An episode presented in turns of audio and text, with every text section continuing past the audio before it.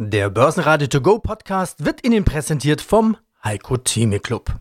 Werden Sie Mitglied im Heiko Theme Club. heiko-theme.de Der Börsenpodcast. Börsenradio Network AG. Das Börsenradio. Marktbericht.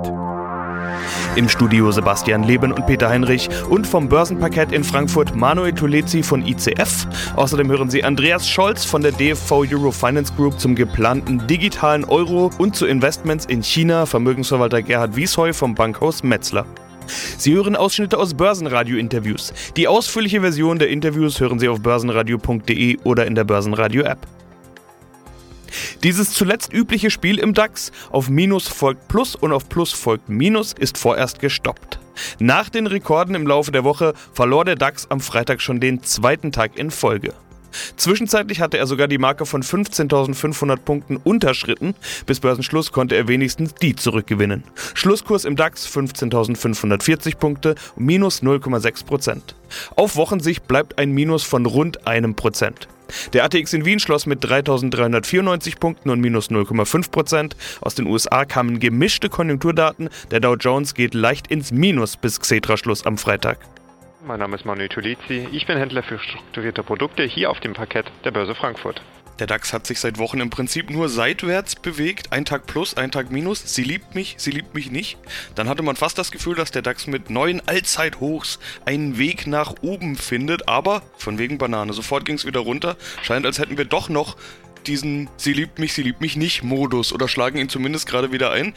Manuel, was könnt ihr mit so einem Markt überhaupt anfangen? Also das ist auch wirklich ein sehr schöner Vergleich, Sebastian. Mit diesem Markt können wir momentan eigentlich nicht ganz so viel anfangen, weil diese kleinen Bewegungen im Markt selbst die Volatilität gemessen im VDAX New ein Stückchen nach unten drückt und das hat natürlich zur Folge, dass die Optionsprämien nicht so groß ausfallen. Für die meisten Händler ist das ein super Markt, weil du hast es ja gesagt, hoch, runter, hoch, runter, wie ein Känguru quasi auch springt. Dieser sogenannte Känguru-Markt, wie es Bernberg mal so schön ausgedrückt hat, führt halt auch dazu, dass man einen Tag long ist, den nächsten Tag short und so hast du ein super gutes Trendfolgemodell, wo du auch wirklich sehr viel Geld mit verdienen kannst. Ein neues Alltime High gab es. Wir sind auch davon ausgegangen, dass das Ganze dementsprechend auch ein bisschen die Trendwende herbeiruft. 15.811 Punkte haben wir geprintet und jetzt ist natürlich die Frage, wie das Ganze dann auch in den nächsten Wochen aussieht, weil wir haben auch auf der nächsten oder beziehungsweise mit der aktuellen Newslage so das Gefühl, dass den Börsen auch ein Stückchen weit die Luft ausgeht. Wenn wir über den großen Teich zu den Amerikanern schauen, haben wir einen riesigen Inflationsanstieg. Da wurde eine Inflation von 5, 5,4 Prozent gemeldet. Paul hat gestern, der Notenbankchef, versucht, äh, so ein bisschen die Wogen zu kletten und ist davon ausgegangen, dass die Inflation nur vorübergehend so hoch sein wird, dass es die Erholungseffekte der US-Wirtschaft sind. Nur ist natürlich die Frage, welche Auswirkungen hat es auf den Markt und das wird höchstwahrscheinlich auch dazu führen, dass wir vielleicht sogar niedrige Kurse in den nächsten Tagen sehen werden. Aber da bin ich gespannt, was uns am Endeffekt da erwarten wird. Ja, weitere Impulse bringt die Berichtssaison, die ist nämlich gestartet. Die US-Großbanken waren in den letzten Tagen schon dran. Bringt das denn Impulse? Lässt sich eine Tendenz erkennen? Ist schon irgendwas zu sagen zur Berichtssaison?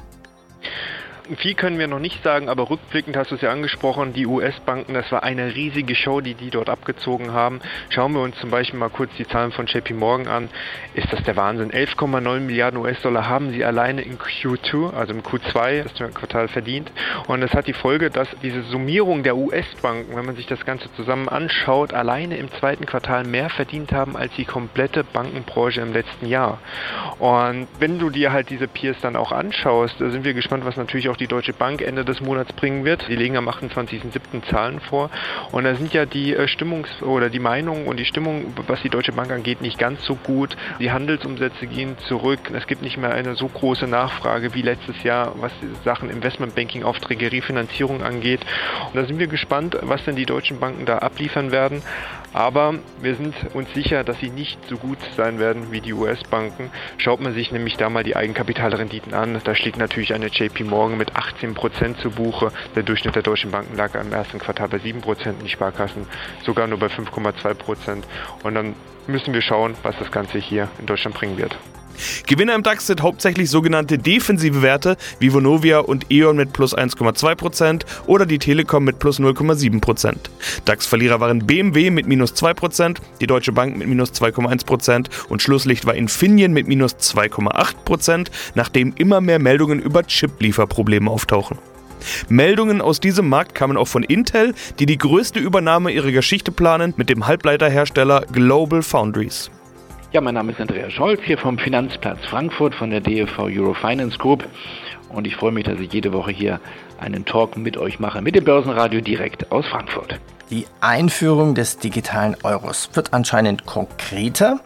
Die EZB goes jetzt, ja, wohin? Richtung Krypto? Was heißt digitaler Euro? Wo stehen wir da jetzt?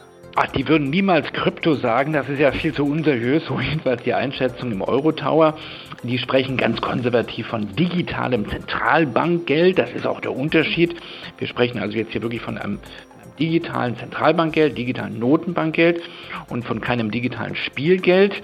Also jetzt so ein bisschen sarkastisch formuliert.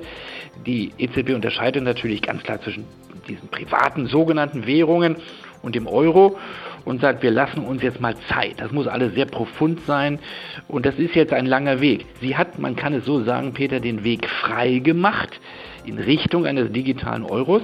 Sie sagt sogar, wir haben doch nicht die finale Entscheidung darüber getroffen, ob wir den wirklich einführen. Das ist so ein bisschen Verbalakrobatik. Ich glaube, sie kommt gar nicht dran vorbei. Das ist alternativlos. Wir brauchen also quasi digitales Geld, offiziell auch digitales Notenbankgeld. Aber es ist ein langer Weg. Sie lässt sich wirklich sehr viel Zeit. Es gibt jetzt zwei Phasen, äh, durch die wir hier durchgehen, nicht wir, aber die EZB. Äh, der EZB-Rat hat sich jetzt geeinigt auf eine zweijährige Untersuchungsphase. Also die nennen das wirklich Untersuchungsphase. Da sollen erstmal die Schlüsselfragen geklärt werden. Also wie sieht die technische Plattform aus? Wie wird dann dieses Geld verteilt werden? Und wenn man das alles geklärt hat, ist ja nicht unkompliziert, dann gibt es eine dreijährige Entwicklungsphase. So, dann soll das Ding entwickelt werden und dann sind wir quasi bei fünf Jahren. Ich würde mal sagen, fünf Jahre ist eine Menge Zeit. Ich würde das mit dem Faktor 7 wie bei den Hundejahren mal hochrechnen, mit einem gewissen Hebel.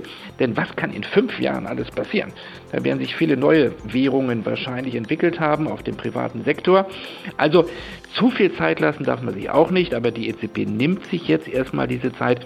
Und die Kernfrage ist vor allen Dingen, Peter, die Frage, auf welcher technologischen Plattform will man und wird man diesen digitalen Euro abbilden wollen? Also mit der Blockchain-Technologie beispielsweise dezentral oder zentral und all diese Fragen sind noch nicht geklärt. Ja, ja. Ich hätte auch ganz viele Fragen. Ich weiß gar nicht, ob man schon darüber reden kann, weil die EZB will ja auch erstmal testen und, und selber forschen. Was ist denn dann eigentlich der Unterschied von einem digitalen Euro und einer digitalen Bezahlung mit der Karte, die ich jetzt auch schon machen kann? Also der digitale Euro soll ja das Bargeld quasi nur ergänzen. Ähm, die EZB hat klar gesagt, wir behalten Bargeld. Was wir im Moment haben, ist ja sozusagen Geld, was wir über unsere Konten hin und her bewegen, was wir jederzeit aber auch als Papiergeld ausgezahlt bekommen können. Das digitale Geld ist quasi nicht viel anderes. Es geht in Sekundenschnelle genauso, wenn es dann so funktioniert, also Instant Payment. Wir haben dann aber eine digitale Wallet, also wie eine digitale Brieftasche, die jeder bekommt, mit einer Verbindung zu unserer Bank, also wie ein Konto eigentlich, nur dass die EZB dahinter steht und die Sicherheit gibt für diese digitale Wallet. Mein Name ist Gerhard Wiesheu. Ich bin im Vorstand des Bankhaus Metzler hier in Frankfurt. China. Danke, China, dass du wieder brummst. Das sagt mit Sicherheit der Daimler-Chef, der BMW-Chef und viele andere auch. Wie stark ist denn das Wachstum jetzt nach Corona in China? Ja, also man muss ganz klar sagen, wenn China nicht gewesen wäre, also was jetzt nur die Wirtschaft anbelangt, nach Corona, wenn sie dieses Wachstum nicht entfalten hätten können, dann muss man sagen, wäre bei uns äh, die Welt hätte die, die Welt bei uns ganz anders ausgeschaut. Weil wir wissen alle, Volkswagen verkauft von den 10 Millionen Autos 3 Millionen, über 3 Millionen in China. Aber das zählt nicht nur für Volkswagen, sondern für viele, für den Mittelstand, für den Maschinenbau, für die Elektrotechnik etc. Und das war wie ja, so eine externe Sogwirkung, die uns aus dieser Krise gezogen hat. Die Frage ist dann immer, wo kommt das Virus her und so. Politisch, äh, das ist die andere Betrachtungsweise. Aber politisch ist es definiert, ja. Genau. Ja. Aber wenn man jetzt nur die Wirtschaft sieht, dann muss man sagen, ja, das ist eine tolle Erfolgsstory, aber dann auch für den Westen durch diesen Nachfragesog einerseits Aber man muss auch sagen, langfristig braucht China ein Wachstum um die 5 Prozent. Das ist wichtig, denn die KP wird nur stabil bleiben und langfristig den Führungsanspruch haben können, wenn das Wirtschaftswachstum auf diesem Niveau sich bewegt. Denn man muss natürlich Arbeitskräfte absorbieren, man muss Jobs anbieten können und der Wohlstand muss gesichert sein. Und deshalb sind diese Wachstumsraten in China auch politisch so wichtig. Was ist China eigentlich? Was hat Xi Jinping vor? Ist China eine staatlich verordnete Kapitalgesellschaft, kommunistisch staatlich verordneter Kapitalismus oder was muss ich da für Wörter wählen? Ja, das ist äh, ganz schwer zu definieren und zu erklären. Also die KP ist natürlich der Standard, das ist ein autoritäres System und die Wirtschaft, wenn das der Politik nicht in die Quere kommt, ob das jetzt Einzelpersonen sind, Unternehmen etc., Solange kann man sich vorstellen, können sich die Menschen frei bewegen. Und das setzt ja auch Kräfte frei. Also wirklich zum Teil, wenn man den Kapitalismus äh, vergleicht in China mit äh, dem Westen, dann ist der noch viel kapitalistischer zum Teil als bei uns. Auf der anderen Seite muss man natürlich auch diese Beispiele sehen, jetzt mit den Tech-Giganten. Sie haben Didi, also diesen chinesischen Uber, Fahrdienst, der jetzt in die Börse gegangen ist in New York. Da geht es um Daten, da geht es natürlich auch um Interessen der KP. Tencent etc., wie die an die Kandare zum Teil genommen werden. Das ist dann natürlich die andere Seite. Mir hat es mal einer so erklärt, der sagte, Sie müssen sich vorstellen, die KP ist wie eine offene Hand. Die Faust ist offen, da sind die Spieler unterwegs und wenn das zu stark an die KP kommt, dann geht diese Faust zu und die Freiheit nimmt ab. Das kann rapide passieren, das kann schnell gehen. Man hat es gesehen bei Alibaba, bei Arndt, Finanzdienstleister, den hat man dann auch ganz schnell auch wieder auf den Boden der Tatsachen geholt. Börsenradio Network AG Marktbericht Der Börsenradio To Go Podcast wurde Ihnen präsentiert vom Heiko Theme Club. Werden Sie Mitglied im Heiko Theme Club. heiko-theme.de